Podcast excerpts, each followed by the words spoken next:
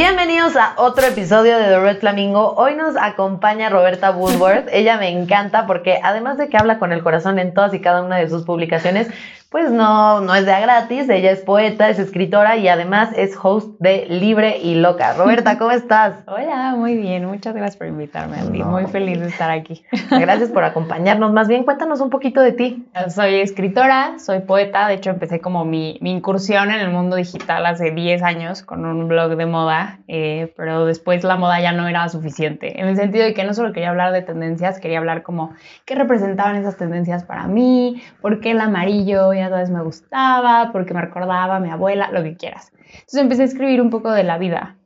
Y bueno, como cualquier adolescente, o sea, dejé el proyecto un par de veces y a los 20 lo retomo, pero escribiendo poesía. O sea, empecé a compartir poemas porque me encantaba de pronto scrollear en Instagram y encontrar una frase así pegadora que decía, no inventes, me siento totalmente identificada, ¿por qué no lo intento? Claro. Entonces empecé a escribir, lo empecé a compartir y empezó a pasar justo eso, la gente sentía que le estaba extendiendo la mano y ellos sintiéndose identificados me extendían a mí y me decían, no estás sola. Mm. Entonces, de ahí, eh, pues yo digo, bueno, hay un contexto de todas estas frases, de algún lado vienen. De acuerdo. Y vamos a hablar un poquito más, porque cuando buscas en Internet contenido como sobre crecimiento personal y así, hay como una industria muy feel good, muy te voy a venir a, a dar como esa frasecita que te va a hacer sentir bien en el momento pero ¿dónde queda todo el trabajo detrás, debajo, esas emociones complejas, ese sí estoy triste, pero también estoy feliz, pero sanando, pero enojado, pero cómo transito emociones complicadas?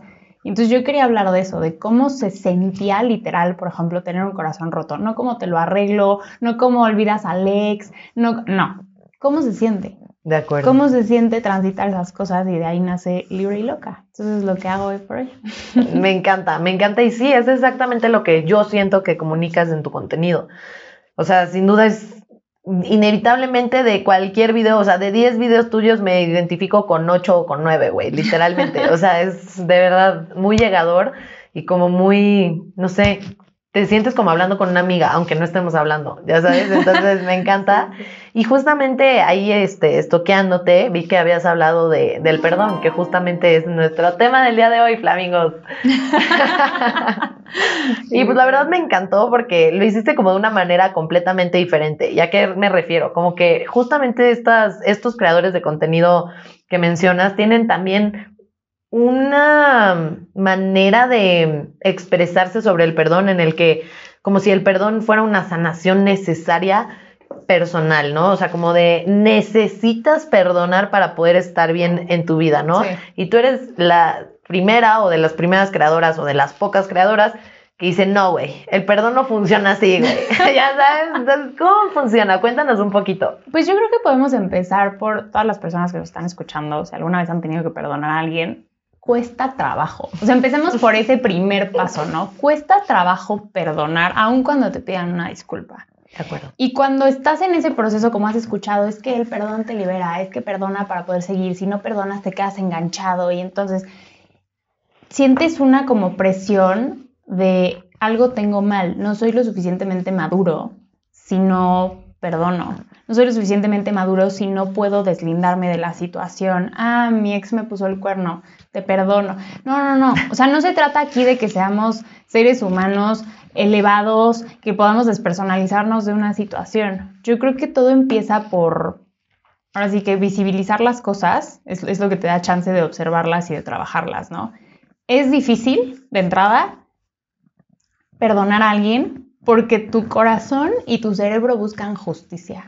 O sea, ¿cómo crees, cómo le dices a tu corazón que alguien que te quitó el sueño, alguien que traicionó tu confianza, alguien, ya sabes, que te hizo un, daño directa o indirectamente, no, la amiga a la que le contaste un secreto que fue y lo contó, ¿cómo le, o sea, lo único que te queda de esa situación, el único control que tienes es el derecho al enojo, literal que también si empezamos por ahí, por las emociones, el, enojo lo tenemos catalogado como una emoción mala. De acuerdo. Cuando el enojo es una emoción súper útil. O sea, si lo sabes canalizar, el enojo te catapulta a hacer cosas. De hecho, la dignidad nace de la rabia. Yo sé que suena muy controversial, pero es real. La rabia es ese sentido de esa búsqueda de justicia de esto está mal. Ahora tengo que pararme y defender mis límites o mi persona o lo que sea. Sin rabia no hay dignidad. Sin enojo no hay amor propio, no hay respeto a ti mismo. Entonces todo empieza por decir, ok, estoy enojado, sí se vale. Ok, esta persona traicionó mi confianza. Por supuesto que, que no quieres no quitarles la carga, ¿no? De lo que hicieron. Tú lo estás cargando. Entonces lo que menos quieres es liberarlos de esa carga. Por eso es tan difícil dar ese primer paso, porque es como, es una injusticia. Es una injusticia lo que pasó y lo único que tengo es ese enojo. Y luego piensas, bueno, ¿por qué estoy enojado? Pues porque te importa. el enojo, la rabia, la búsqueda de justicia siento que es todo es ese amor que todavía no puedes meter en el olvido, porque cuando olvidas, cuando perdonas, cuando dejas ir, ya es indiferencia, ya no te importa. Y llegar a ese paso en el que una persona a la que tanto amé, por ejemplo, me traicionó, ¿cómo o sea, ¿cómo suelto? ¿No? Lo que quieres es que esa persona, o sea, tú no quieres cerrar la herida porque esperas todavía que esa persona regrese, la vea y se haga cargo, se haga responsable y te ayude a cerrarla. Güey, es que estás de acuerdo. 100%. Y por eso creo que también el tema del tiempo es muy relativo, porque al final del día, como dices tú, no es que el tiempo todo lo cura. Porque no es un tema de que la resignación llega con el tiempo. La resignación llega con la indiferencia del otro. ¿Sabes? Cuando sabes perfectamente que ese perdón no va a suceder, o sea, a lo que voy, que ni siquiera la persona se ha acercado a recogerlo, güey, ¿me entiendes? Exacto. O sea, porque hay personas que van, hacen y deshacen, güey, no sé si de manera consciente o inconsciente, pero jamás vienen a pedir una disculpa, ¿no? Y entonces también a veces muchas personas se quedan así con ganas de, güey, yo quería no darte esa disculpa, ya sabes, y era como, güey, ni siquiera me la vino a pedir. Y mucha gente creo que no la pide porque saben que no la van a tener o sienten que no la van a tener. De hecho, creo que hay un punto ahí de el timing de pedir una disculpa, ¿no? O sea, cuando le haces daño a alguien, si de verdad te importa, o sea, vamos a ponerlo, si me peleo con mi mamá, no aguanto más de media hora peleada con mi mamá. Esa es una realidad. Es como, no, o, voy, hablamos, lo arreglamos, nos sentamos, te pido una disculpa, lo que sea, porque me importa demasiado esa relación. De acuerdo. Cuando esas disculpas llegan cinco años después, esa disculpa no es un regalo para ti. Esa disculpa es una culpa que esa persona ha estado cargando y que necesita que, que Lola le liberes de ello, literal. Literal, güey. Entonces tú a lo mejor en ese momento dices como, por fin llegó y se... No, no, no, no, no. No te confundas. No, no te confundas. Esto no es para ti, es para esa persona. Y ahí yo sí creo que tienes al final lo, único que te queda fuera del enojo, porque a lo mejor el enojo, como dices, ya pasó, ¿no? Sí creo que el tiempo te ayuda a canalizar esas emociones, pero soy de esas personas que si el tiempo curara todo, no existiría el trauma. Ni las guerras. Literal. Y el trauma es, eh, digo, eso ya es un tema complejísimo, ¿no? Pero yo hablo mucho de salud mental. O sea, el, trauma, de, de, muchas cosas se derivan del trauma, de heridas que tuviste de chiquito. No lo cura el tiempo, lo cura que lo eh, reconozcas. Y una vez que lo reconoces, entonces decides activamente trabajarlo, ¿no? Lo mismo pasa con el perdón, no dejas ir porque, ay, bueno, pues a ver si en dos meses ya se me quitó el coraje. No. Perdonar, yo creo que la parte más importante es perdonarte a ti mismo, que es lo que se nos olvida. Porque estás buscando, sí, claro que quieres que el otro venga y te pida perdón y no sé qué, ¿por qué? Porque hay una vocecita atrás de tu cabeza que te está diciendo, bueno, chance es tu culpa. Chance tú lo permitiste. Chance tú no viste todas las red flags porque las quisiste ignorar. Entonces, necesitas, ¿no? Que el, objeto de tu ira o de tu decepción sea otra persona. Y te quita la Porque te da vergüenza ver cuál es el rol que tú jugaste. Y con esto no estoy diciendo que tengas control absoluto sobre las situaciones, pero es real que, por ejemplo, termina una relación tóxica y te das cuenta que era tóxica. Como dices tú, güey, las relaciones son de dos. O sea, al final del día no podemos pretender que cada cosa mala que nos pasa no depende también de nuestro actuar. Y no me refiero a, por ejemplo, muchas personas que sufren violencia, jamás me atrevería a decir, es tu culpa que te, que te están pegando, ¿no? O sea, hay, veces, hay situaciones que te van envolviendo y violencia no nada más física, psicológica, que desgraciadamente muchas personas lo hemos experimentado en la chamba, en amistades, en relaciones, en un montón de cosas Pero es eso, ¿no? O sea, al final del día siento que la gente tiene este sentimiento de justicia también para sí mismo, ¿no? El hecho de que alguien más venga y me pide perdón me libera a mí de responsabilidad conmigo mismo, ¿no? Y, y, creo que eso es otra cosa que, que pues hace que, que te sientas liberado realmente a través del tiempo. Si me preguntaras cuando yo he perdonado y las diferencias en tiempos, o sea, porque lo que dices es muy cierto, es muy diferente una, una disculpa en cinco años que una disculpa inmediata o relativamente pronta, ¿no? Mm. Una disculpa súper inmediata, a veces yo la siento también como, como un, ah, ya, güey, ya hay que arreglarlo, ya sabes, o sea, tampoco, güey, o sea, también creo que las personas merecen un tiempo de enojo, güey, y merecen un tiempo de tristeza y de lo que sea que tengan que pasar, o sea, también hay que darle el espacio a la gente de sentir lo que sea que hayan sentido y después tú también, porque eso es parte de la justicia, o sea, si tú llegas con alguien que le hiciste algo malo y luego, luego le pides una disculpa, eh, pues como que la persona es como, no, güey, y te van a decir que no, no porque no te quieran perdonar, no porque no les interese esa relación, sino porque es como, güey, no, chingate ahora tú tantito, güey, ya sabes, o sea.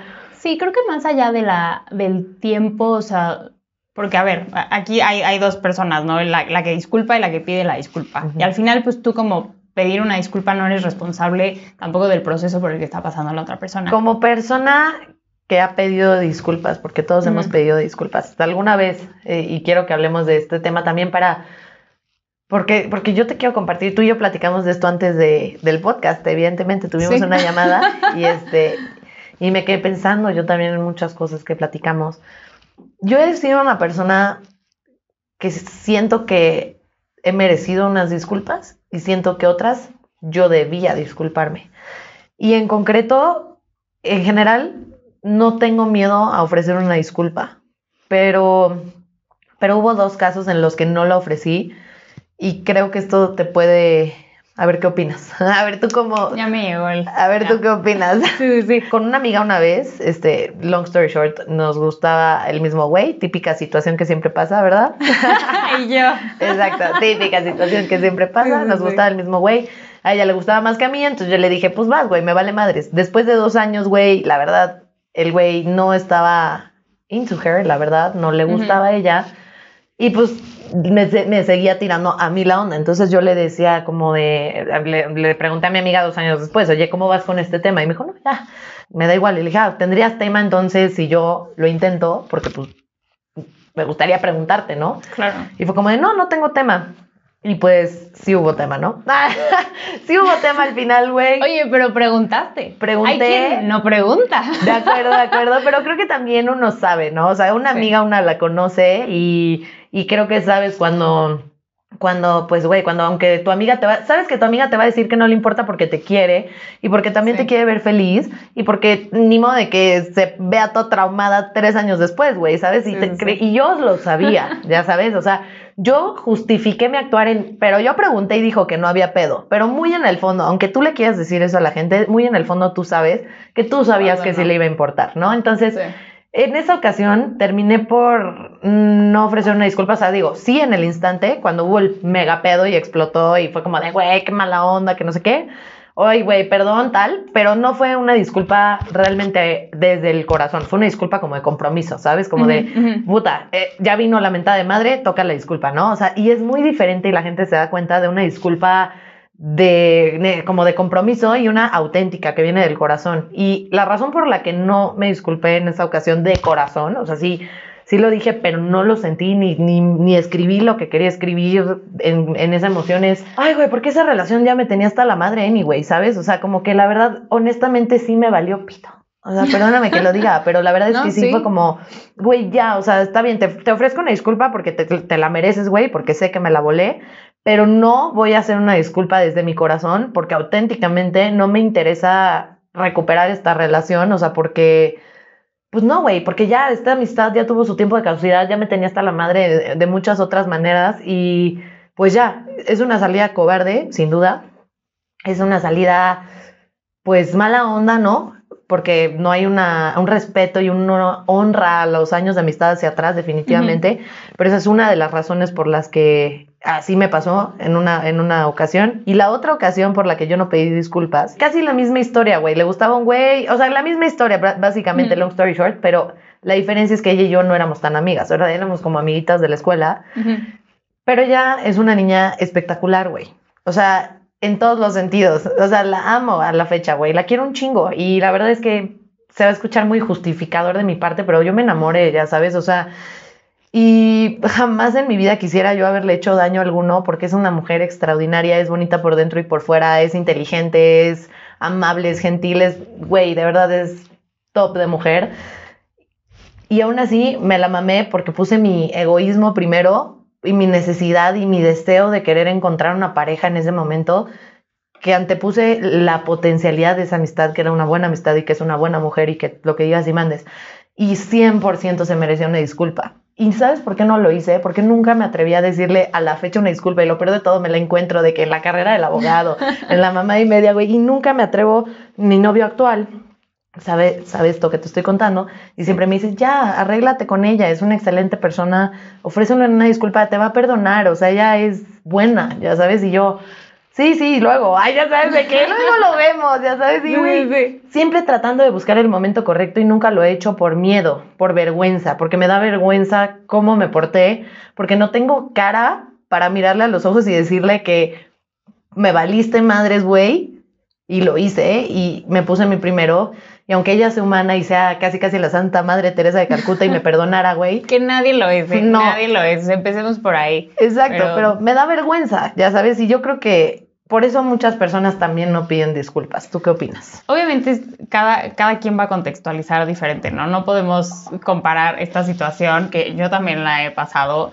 en la que yo me he sentido, por ejemplo, traicionada por una amistad de, ay, me gusta este chavo, y entonces la amistad va y sale con el chavo, y es como, oye, pues mínimo una llamada telefónica, ¿no? O sea, pero al final nadie, nadie es de nadie, ¿no? Está perfecto. Pero vamos a empezar por ahí los seres humanos no somos perfectos y no somos seres planos.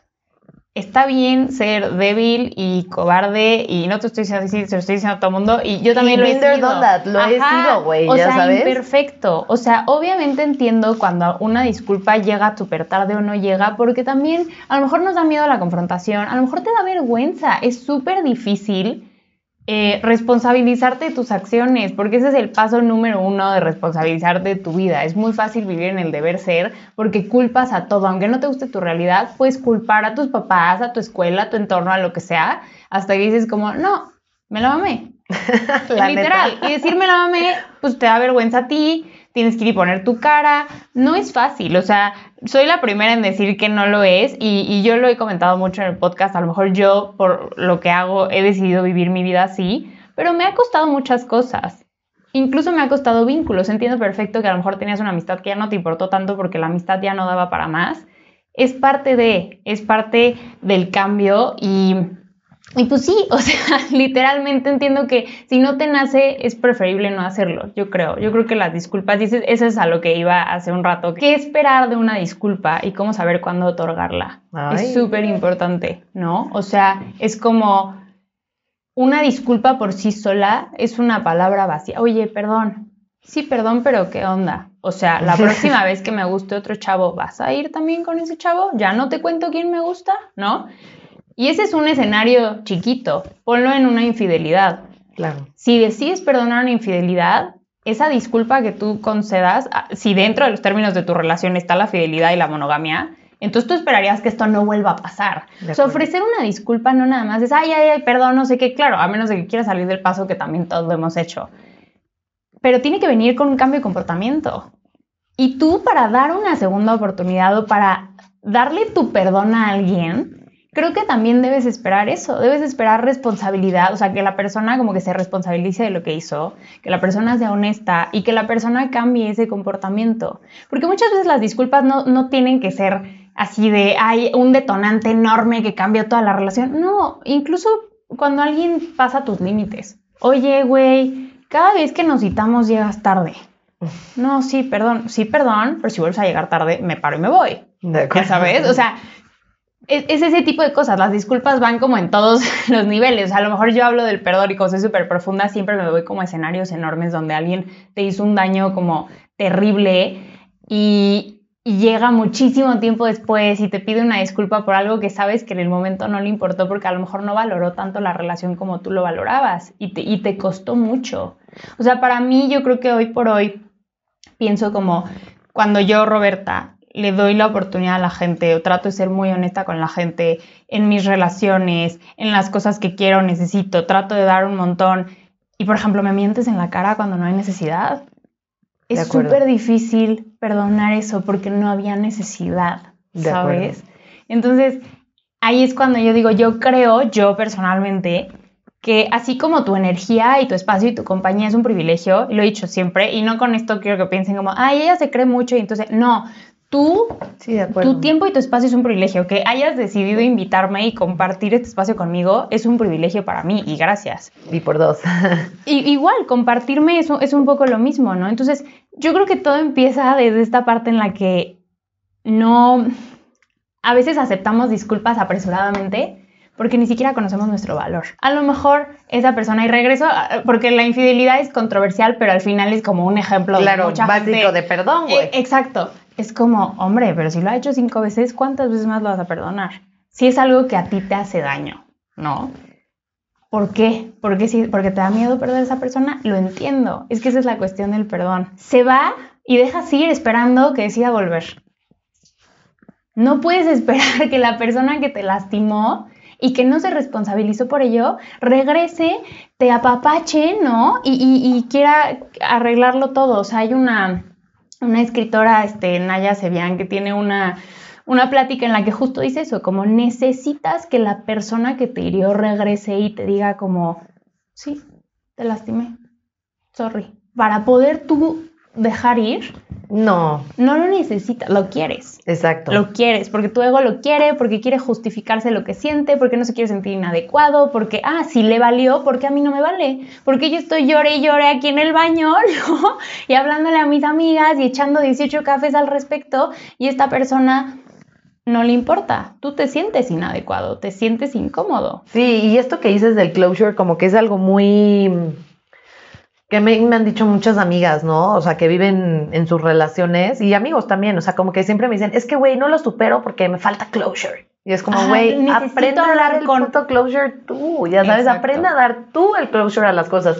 No necesitas que alguien más venga y te diga, perdón y te diga, sí te quiero, y te diga, o sea, de verdad vas a poner tu estabilidad emocional en manos de otra persona con tal de obtener ese closure. O sea, ¿cuánto tiempo vas a estar así esperando esa disculpa? ¿Cinco años?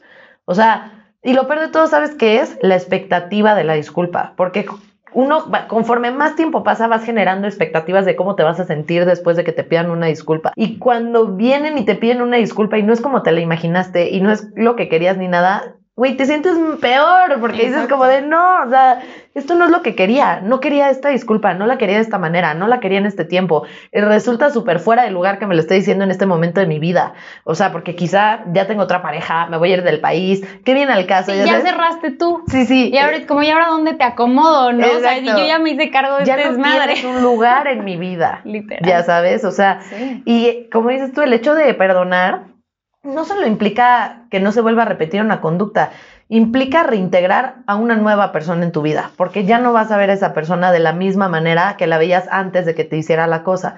Y eso no quiere decir que eres una rencorosa de la fregada ni nada, es súper natural que una persona cuando te cuando cuando hiere tu confianza, cuando te defrauda tu confianza, cuando te lastima, güey, es súper normal y común que no la veas jamás de la misma manera. La puedes aprender a querer a esta nueva persona, pero ya no la vas a ver igual, porque ya no la tienes idealizada, porque ya no forma parte, güey, del concepto que tenías de esa persona. Es una nueva persona, en una infidelidad. Si te ponen el cuerno y la perdonas, la perdonas porque amas a la persona. La perdonas porque te, bueno, te vuelve loca tu relación, te vuelve loca quién eres en tu relación, el concepto de ti en esa relación pero realmente no, nunca vas a volver a, ver a esa persona con los mismos ojos. ¿Eso te hace rencorosa? No, eso te hace humana. ¿Por qué? Porque pues al final del día es aprender a amar a una persona de ser otra vez. No, y chequen el trabajo ahí. Tú para volver a entablar o seguir esa relación con esa persona tienes que trabajar tu confianza en esa persona. Pero no solo en esa persona, en, las siguientes amistades, en las siguientes parejas. ¿Y quién hace ese trabajo? Tú, no esa persona. Entonces, yo, o sea, para mí al final perdonar, perdonar empieza por perdonarnos a nosotros mismos siempre. Porque siempre, siempre nos, nos echamos la culpa, porque así estamos así nos educó la sociedad. Eres lo que le das a los demás. Eres buena amiga, eres buena madre, eres buena pareja. Y entonces si la pareja te pone el cuerno es que no eres suficientemente bonita o tal, tal, tal. O si no te ganaste tal beca, entonces no tienes todas las aptitudes que no sé qué. Siempre somos, algo tengo yo mal y algo tengo que arreglar. Para que me hicieran esto. Exacto. y al final creo que el perdón empieza por perdonarte a ti. Y una vez que te perdones a ti, o sea, cuando te tienes compasión, que ese es el gran punto del amor propio. La gente cree que es como, ay, amanezco, veo en el espejo, soy divina, me amo. No, así no es. Es, güey, veo todas mis debilidades y ya no me latigueo por ellas. Me hoy amanecí, es un ejemplo, ¿no? Y lloré por tal cosa. Está bien. O sea, apapáchate tú, porque nadie va a venir a apapacharte. O si te apapachan, te van a acompañar, ya sabes, cinco minutos esa tarde. Al final, la que se va a ir a dormir eres tú, contigo. Entonces, es empezar a perdonarte a ti mismo y entender también que, o sea, Sí, o sea, el perdón te libera cuando es contigo. Literal, el perdón empieza ahí. Es decidir curar tus heridas aunque tú no las hayas causado. Ese es el verdadero perdón. Ya el perdón que llegue de otra persona, o sea, no puedes depender de seguir adelante con tu vida porque una persona tenga el criterio, la valentía, la responsabilidad afectiva de dar la cara y decir, la cagué. De acuerdo, no puede depender. Y, ya para cerrar una última pregunta, a ver, ¿tú qué opinas? Seguramente con esta filosofía de quizá que le hayas contado a tus amigas de, no, al chile no voy a perdonar a esta persona. La neta, güey, no se lo merece, güey, no.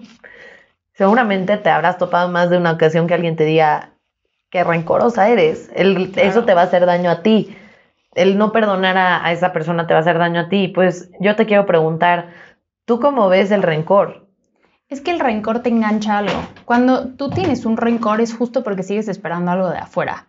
Te aferras ahí porque es lo único a lo que te queda aferrarte y estás esperando que eventualmente algo suceda o, una venganza, ¿no? Que tú hagas o que la otra persona sí llegue y entonces como te ven el enojo haga algo.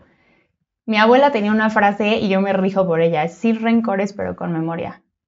Somos muy, perdonamos muy rápidamente porque queremos olvidar esto malo que pasó y acordarnos de lo que fue. Juzgamos a la gente por su potencial y por la historia que tengamos con ella. No, yo juzgo a la gente por lo que tengo enfrente hoy en el presente y la realidad es esta y pasó esto. Entonces, me agarro de ahí. O sea, ¿qué, me sirve más? Estar en la nostalgia dando vueltas como, no, pero es que al principio era divina persona y no sé qué, y por qué, pero es que luego hice esto, pero es que al principio... ¿Me sirve más darle vueltas a eso o darle vueltas a, ¿por qué ella no tiene lugar en tu vida? Por esto. Ah, pero por esto. Sí, pero, pero esto. Entonces, sin rencores, pero con memoria. Cuando te aferras al perdón, sí te envenenas. Pero cuando tienes memoria, dices, ok, esto es lo que pasó. ¿Cuál fue mi rol aquí? ¿Qué puedo tomar de acá? ¿Quiero esto en mi vida, sí o no? Y ya. Cuando no dar ese perdón te envenena, es el rencor. El punto es que no te envenene, el punto es que simplemente seas consciente de lo que pasó, te lo recuerdes lo suficiente para no abrir puertas de a gratis otra vez, para no permitir esos comportamientos otra vez, porque te quieres lo suficiente para poner un, ¿no? Un límite. Un límite. Porque claro, o sea, yo no estoy en contra de las segundas, terceras oportunidades, cada quien tendrá el criterio para darlas. Yo lo que digo es que las oportunidades no se piden, se ganan. De acuerdo. Y el perdón igual venir a decirme, ay, ay, perdón, se me chispoteó, jaja. Digo, hay cosas que dices, bueno, no, no, no pasa nada, me tiraste el café encima, X.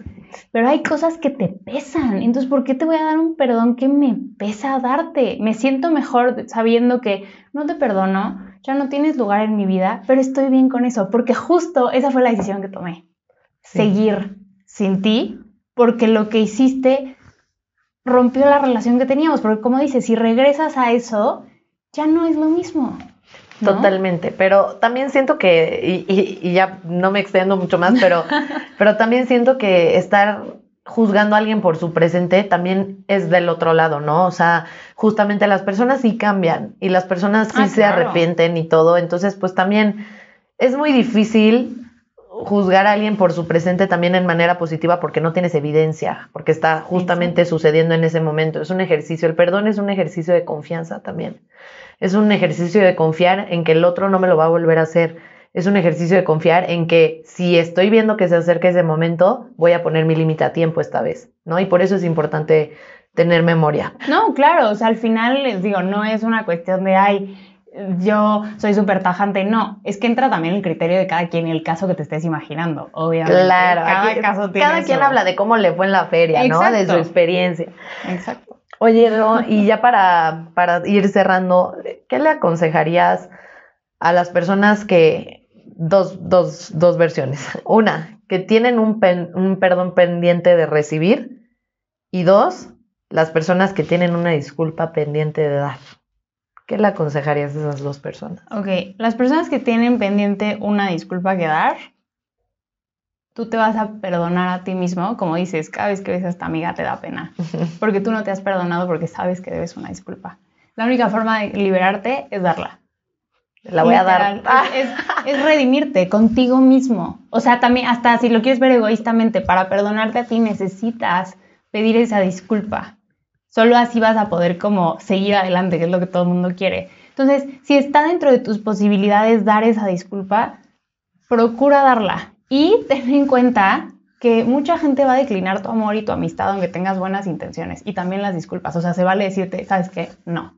Y, yo creo que eso es lo que nos da miedo. Entonces ya cuando, cuando internalizas que esa es una opción, pues ya, mejor lo haces. Y quien falta recibirla es así, yo diría, no le esperes genuinamente no le esperes. Porque si pasa algo y estás, me va a escribir, a ver cuándo me escribe, ahí es donde les digo que se enganchan. A eso es, es, a lo que me refiero con no te enganches esperando algo que no sabes si va a llegar, no está en tu control. Y lo único que estás haciendo es pausando tu vida y esperando y anclándote. No, pasó esto, si llega la disculpa bien o no, ya ves cómo brincas el charco cuando estés ahí, ya sabes pero sigue con tu vida. ¿Qué necesitas tú para sentirte mejor en este momento? Alguien traicionó tu confianza, necesitas tú sentir que tienes confianza en ti mismo, trabaja tu autoestima. Pasa tiempo con gente que te quiere. Este, como collect, como si se junta evidencias de que no eres lo que tu cerebro te está diciendo porque alguien te traicionó, porque alguien te hizo daño. A lo mejor sientes que eres difícil de querer, pero hay mucha gente que te quiere. Entonces, junta evidencias para tú poder a ti sanarte en tu proceso, perdonarte y ya si llega la disculpa, entonces ves qué haces con ella. Ese sería mi consejo. Me encanta, me encanta. Yo a las personas que tienen pendiente de dar una disculpa les aconsejaría no esperar el momento perfecto para darla, no esperar el speech, las palabras perfectas, no esperar que no esperar a que todo se acomode para que lo des. Las disculpas no tienen una situación de modo y tiempo y lugar perfecto. Las disculpas se tienen que dar cuando se tienen que dar, no cuando me la encuentre en una fiesta, no cuando este, me sentí hoy de bajón porque me acordé. No, güey, las disculpas se tienen que dar cuando se tienen que dar, aunque no es el momento perfecto, no es el medio perfecto, no son las mejores palabras, pero eso es lo que le aconsejaría a la gente que tiene una disculpa pendiente que dar. Y a los que tienen un perdón pendiente de recibir, les aconsejaría que dejen este mindset de yo me merezco un perdón ¿no? Y cambien el merezco por el quiero. Yo quiero salir adelante de esto. Ya no me voy a victimizar y voy a decir, me merezco una disculpa porque no te mereces nada. No te mereces nada. La vida es injusta, si lo quieren así, es un hecho. Exacto, y no te va a servir de nada saber si te mereces o no. Es qué quieres hacer con eso y cómo lo vas a canalizar. Así que Ay, no, pues me quedé con ganas de más, definitivamente me quedé con ganas de mucho más. Ojalá que nos puedas acompañar en más episodios de aquí en el Flamingo. Estoy segura que todos quieren también más de ti. Así que bueno, pues nada más si nos puedes recordar tus redes para que vayan y te sigan, porque tienes súper contenido de estos temas también y hablas de esto de una manera, pues como ya vieron, muy como heart touching. Sí, sí, sí, de acuerdo. Sí, eh, bueno, me pueden encontrar en todas las redes sociales, o sea, TikTok, Instagram, Facebook, Twitter, como arroba de, o sea, T-H-E, Roberta Woodworth. Y en Libre y Loca, que es mi podcast en cualquier plataforma de streaming cada jueves. Muy bien, pues ya están flamingos, nos vemos a la siguiente, nos vemos en el siguiente episodio. Recuerden suscribirse, recuerden darle like, comentarnos, darle share, etc. Estamos aquí en Ilusiones Estudio. Eh, ¿Te gustó este lugar así como para venir a crear contenido? Sí, vamos a, vamos a platicar en un Vamos a platicar en un ratito. La verdad es que es un muy buen lugar. Eh, tiene tiene varios, varios spots para hacer podcast, para hacer este Instagram, TikTok, todo el rollo. Y pues bueno, muchas gracias, Ilusiones Estudios, y nos vemos para la próxima.